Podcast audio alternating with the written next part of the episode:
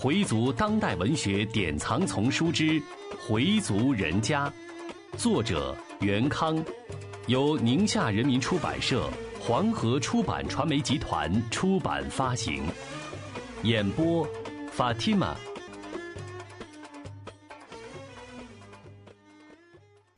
第六十九集，还是为房产。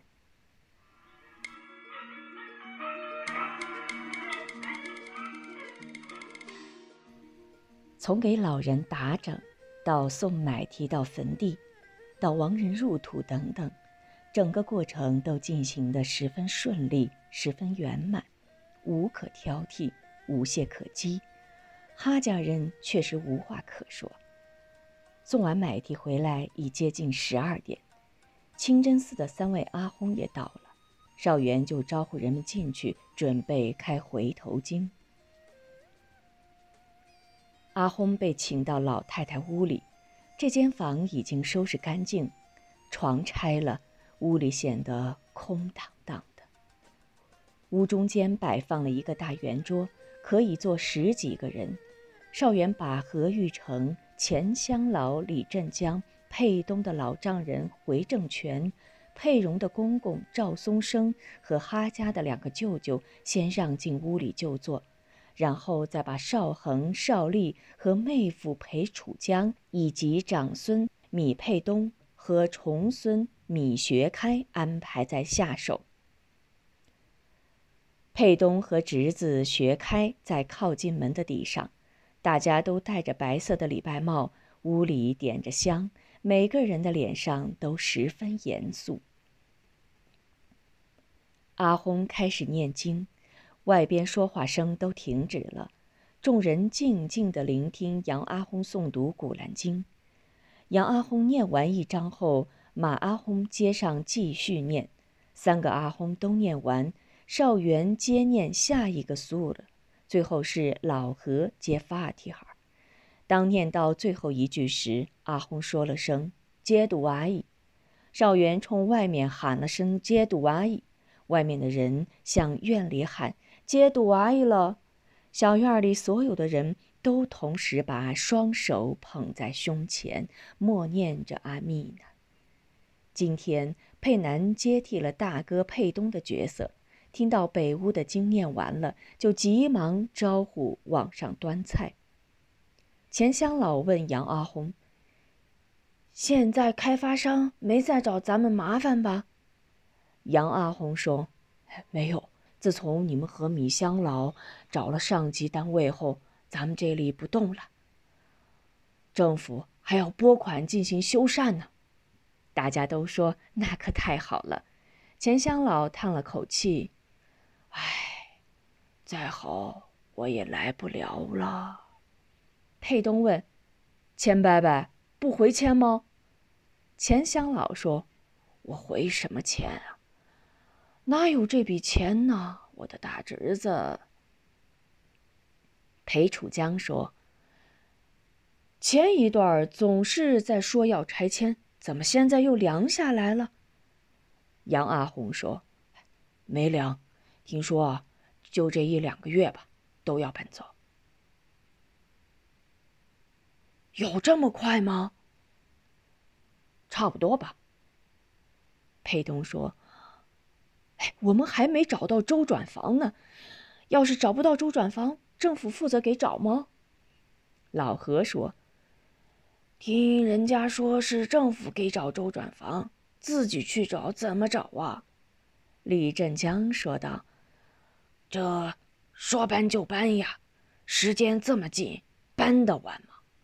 回正全说道：“要搬还不快，我们那会儿一个礼拜搬走一半了。”谁也不愿意当钉子户啊，李振江说道。要是条件不合适，我就不搬。自己的房住着好好的，凭什么非得搬不可啊？政府要用地，你就得搬，胳膊还能拧得过大腿啊？我是中华人民共和国公民，我有居住权。您这是要抬杠，我也没辙。不是我要抬杠，有些事儿就是不合理。现在有的开发商就是不讲理，他想占哪儿就占哪儿。您瞧瞧，您瞧瞧，现在城里拆迁的居民有多少能回迁的？没钱的都跑远处去了。谁有钱就往回搬。赶明儿城里头住的都是有钱的，没钱的都通通开路，远远的开路。李振江的话把大家都说乐了。哈家兄弟插不上嘴，也很少有人搭理他们。他们闷着头吃着，也不给别人夹菜。邵元进来为大家布菜时，给他们兄弟俩张罗了一下。他们在这桌上显得很孤立。吃完饭，阿轰领着大家接过赌阿姨，就起身告辞。钱香老、老何等也跟着出去了，只有哈家的人坐着没动。其他的亲友吃完都陆续走了。邵丽当着哈家人说：“咱妈的事儿也办完了，现在舅舅跟姨都在，咱们把这房子的事说说吧。”邵元和邵恒毫无思想准备。李振江要回去了，邵元要去送，被邵丽拦住：“大哥，送人的事儿，你让我两个嫂子去就行了。咱们就这点功夫，赶紧商量一下，定下来就得了。以后啊。”再往一块凑就难了。哈家大姨也趁机帮腔：“就是娘亲舅大两舅舅都在，也帮你们调解调解。”邵丽这一突然的举动是邵元始料不及的，他想说这是我们兄弟之间的事，外人不必参与，但话到嘴边又停住了。邵恒先说了：“这点事儿。”我看就不必麻烦舅舅和姨了吧。两个舅舅和大姨立刻把脸拉下来了。这是不是要赶我们走呀？大姨又闹开了。姐姐呀，您刚走，他们就不认我们这门亲戚了呀。我们还有什么脸呢？我的老脸儿往哪搁呀？我的姐姐呀！我的姐姐！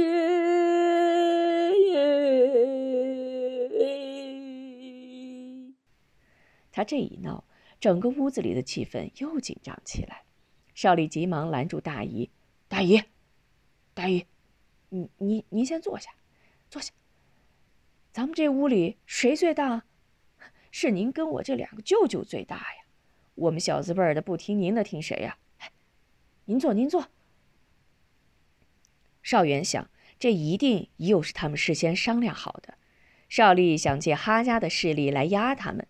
他想好了，不就是这两间房吗？给你，全给你，还有什么说的？邵恒也这么认为，一定是邵丽事先跟他们串通好了的。送完买提就来摊牌儿。老太太这房是大家的共同财产，要分也得平均分，绝不能便宜了米少丽。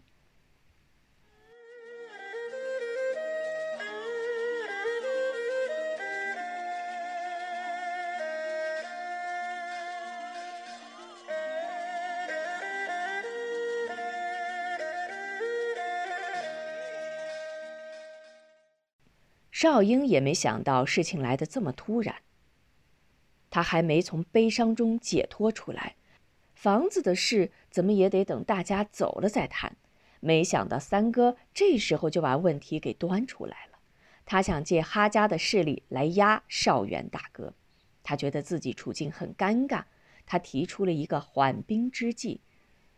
这几天都挺累的，舅舅跟大姨也跟着忙了两天了。今天先休息休息，过两天咱们再商量，怎么样？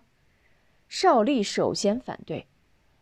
这又用不了多长时间，大家都很忙，谁老有功夫说这事儿呀？再说舅舅跟大姨都在，说完就完了，能耽误多少时间呢？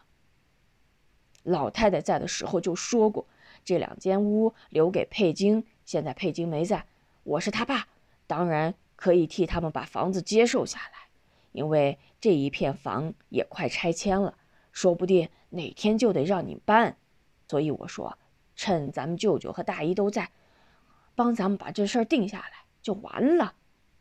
邵恒说：“老太太没跟我们说，反正我不知道。”这下可激怒了邵丽，你知道也好，不知道也好，总而言之，他是老太太早说好了的。这两间不算在共有财产之内。再说了，少英也知道呀，老太太活着的时候亲手说的，这房就是留给佩金的。有什么证据吗？谁听见了？谁能证明？邵恒毫不退让。哈家人说话了：“谁证明？我们都能证明。你妈早就跟我们说过这话，她死后就把房子留给佩金。”邵恒还是不退让。空口无凭，有字据吗？邵丽开始耍混了。有这么多人证明，还有什么字据？我看你是诚心跟我过不去。我知道你心里憋的是什么屁。你的二丫头跟人家老外跑了，大丫头又找不着对象，你在为谁争这两间房啊？这不是明摆着的事儿吗？邵恒一听这话，真火了。他站起来，被大哥拦住了。先坐下，然后对邵丽说。老三，我可得说你一句了。咱们什么事儿说什么事儿，别扯人家家庭里的事儿。其实你用不着让舅舅跟大姨他们当咱家的裁判。二弟，你也不用跟他掰扯。老太太是说过，那是在我们佩南结婚时说的。当时啊，他们还没找到房子。老太太说，要不从我这儿匀出一间，先凑合着，等有了地方再搬走。我说哪能挤您呢？我们这儿腾出一间不就得了？老太太说行，你们不腾，我这儿就留给佩金吧，是这么个话茬儿。邵丽反驳：“不对，不对，老太太早在这件事之前就说过，她要是没了，这两间就是给佩金的。佩金的户口还在老太太这儿呢。”说着，拿出户口本打开给大家看，看看，这算不算是证据？半天沉默的少英说话了：“我提个方案。”邵丽忙让大家安静，听他老姑说。少英说：“老太太既然提出过把房子给佩金，佩金的户口又跟老太太在一起，给佩金我也没有意见。他是老太太的孙子嘛，从道理上讲也顺理成章。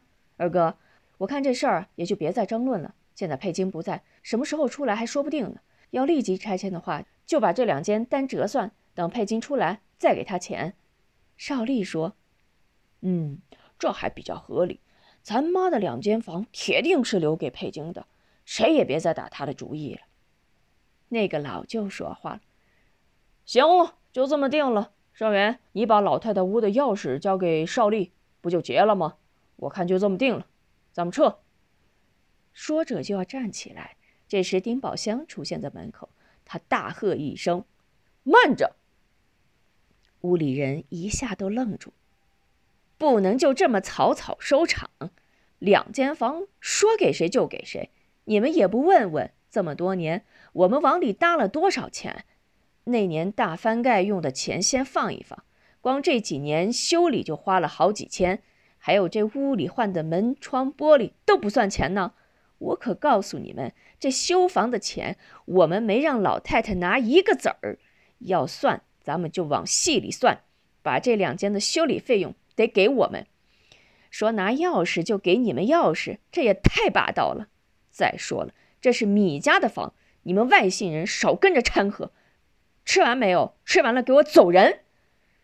哈惠德开口就骂：“嘿，你算哪块料啊？”跟他妈的我这儿叫板！你个骚娘们儿！大姨的嘴里也不干不净了。我们是外姓人，你他妈的也姓米了？你不也是个外姓人吗？丁宝香毫不示弱。我告诉你们几个，打老太太没死之前，你们就来闹腾；人还没抬出去，你们就闹丧；人都入土了，你们还在这儿搬弄是非，别人拿你们当盘菜。我可不怕你们，你骂我骚娘们儿，你是些什么东西？你以为自己是什么好东西？都臭一街了！哈惠德抄起桌上的茶碗就朝丁宝香扔去，正砸在丁宝香的额头上，鲜血立刻就流了下来。这下不要紧，站在门外观战的丁宝来看见姐姐头上流血了，能有不急的？冲进来揪住哈惠德就打。邵元和邵恒赶紧拉住丁宝来，兄弟，别胡来！跟牛都敢撂跤的丁宝来有的是力气，哈惠德哪是他的对手？像逮小鸡似的被丁宝来按在地上。这时，赵月、佩东、佩南、裴楚江都赶过来拉架，米少利趁机拨打了幺幺零。当警察来了时，赵月把自己的工作证一掏，几个警察马上说：“啊，我们不知道您在这儿。”赵月问：“谁打的幺幺零？”邵丽说：“是他打的。”赵月回头对警察们说：“这儿有我呢，不会出大事儿的，麻烦你们了。”几个警察说：“有您在就没事了。”那那我们就撤了。赵月说了句谢谢，不送了。几个警察就走了。邵丽质问赵月：“你就这么处理呀？”赵月没搭理他，立刻吩咐把伤着的人抬到车上送医院。邵英让裴楚江也跟着去。赵月对屋里的人说：“都离开吧，哈家的人都不敢言语了，灰溜溜的往外走。”邵丽急忙拦住他们，对赵月说：“你就这么不明不白的办案呢？”知道你在偏向谁，谁也不要走，事情还没完呢。邵元急了，冲着他大声喝道：“老三，你还嫌事情闹得不大吗？”邵恒也说：“不管怎么着，继续打。”然后一挥手，散，都散。哈家人除了被丁宝来打了的哈惠德去了医院外，其他人也都跟蔫儿黄瓜似的耷拉着脑袋往外走。只有少丽和少英两人出去送他们。那个大姨拉着少英的手说：“少丽、少英啊，你妈是没有了，还有你舅舅，还有你大姨，姑舅亲，辈辈亲，砸断骨头连着筋，咱们可不能断了呀。”少英淡淡的说：“我知道，以后一定去看您。”然后又对少丽说：“老三。”可别把你舅舅和姨都忘了哈，少丽说：“ 哪能呢？过两天我就去看您跟我舅去。”然后又对少丽说：“我的亲外甥啊，这几天也够累的了，完了事儿好好歇歇哈。”少丽说：“你也回去歇歇吧。”哈家大舅催促着：“行了行了，快走吧。”趁米少丽送人的机会。赵月冲一直在旁边的两名穿便衣的公安使了个眼色，两人立刻就明白了。当米少利刚要回院子时，他被拦住了。“你是米少利吧？”米少利点头，“是啊。”两个便衣说：“我们想跟你了解点事情，咱们外边谈吧。”还没容他反应过来，他就被推上了一辆车，车里还坐着一个人。“你们是谁呀？让我上车干嘛？”米少利还没明白怎么回事，公安局的就向他出示了拘捕证。犯什么法了就逮捕我？到公安局说去吧。说着就把他给铐上了。米家的人几乎谁都没注意到少利上了车，送走了哈家人，院里的紧张气氛轻松了许多。佩东跟弟妹何晶陪着母亲上医院了。其他人在他们打架时也都散了，小院里显得空旷而凌乱。裴楚江打来电话说，大嫂的伤势不重，就是外边的皮破了，现在感觉还有点晕，等会儿就可以回来了。哈惠德也没伤到筋骨，只是软组织伤了一些，也没有大问题，并告诉少英，他因为医院有事就走了，还说如果没什么事情的话，就让少英带着菲菲回家。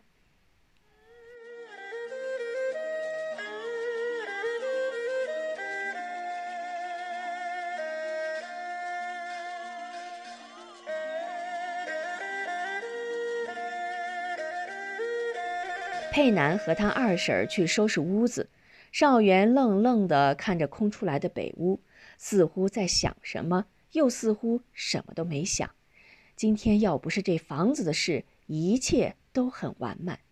这时，赵月把岳父叫到东面的屋里，把米少利被公安局带走的事儿告诉了岳父。少元听完大吃一惊，不解地问：“刚才打架时他没上手呀？”赵月解释说。爸，不是因为刚才的事儿，现在我也不好跟您细说。总之，他的问题很严重，不仅是经济方面的，还有别的事儿。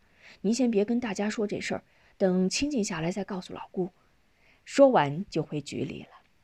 少英不知是因为刚才的打架，还是又想起了死去的母亲，一个人躲到母亲的屋里哭起来。回春秀就去劝他：“老姑，别难受了。要不是哈家人往里掺和，我看今天也不至于打起来。”少恒也过来劝他：“可不是，他老姑，我说话不怕您不爱听啊。事情啊，就坏在老三身上。咱们家的事儿用得着他们哈家往里掺和吗？没有他们，我们什么都可以商量。大哥其实已经表态了，那两间他不要，留给佩金，这不就结了？非要把哈家的人拉进来。”少元也走过来说。本来事情就结了的，你嫂子又来了那么几句，其实啊，那些能有多少钱呢？冯淑芬接过话，为大嫂辩解：“大哥，您这话可不对呀，该要的就得要，不该要的我们一分不要。凭什么他老三就可以老占人便宜呀？”邵恒拦住妻子：“小声点，别让老三听见。”冯淑芬依旧大声地说。听见，上哪儿听去？我上厕所时看到他让两人拽上一辆车走了，他上哪儿听去啊？大家都好奇地问：“让谁拽走了？”少英也觉得事情蹊跷，就喊来佩南问：“知道你老伯让谁拽走了吗？”佩南说：“不知道呀，半天没见他人影了，我还以为他跟着哈家的人一起走了呢。”邵恒笑着说。嗯，真没准又到哈家去了。哈家人能捞到什么好处？那么为他争？冯淑芬说：“那准是接受了老三的贿赂了呗。”少元对大家的议论似乎很不满，气愤地说：“你们别瞎议论，他被公安局带走了。”什么？被谁抓走了？是不是？为了刚才打架的事儿啊，大家都感到这事儿来得太突然。少英拽着大哥的胳膊问：“大哥，您说的是真的？”少元拉着少英的手说：“真的，赵月告诉我的，就在刚才。就因为刚才打架的事儿？不是，赵月说是因为别的事儿。”少英身子一歪，晕了过去。快掐人中！摸摸他的脉搏，大家乱作一团，帮着把少英抬到春秀的床上。一会儿，少英缓过来了。冯淑芬用一只胳膊搂住少英的上身，一手用汤匙为他淌水。裴楚江呢？快叫他过来！少英用微弱的声音说：“菲菲，菲菲，咱们回家。”回家，回族人家，作者袁康，演播法蒂玛。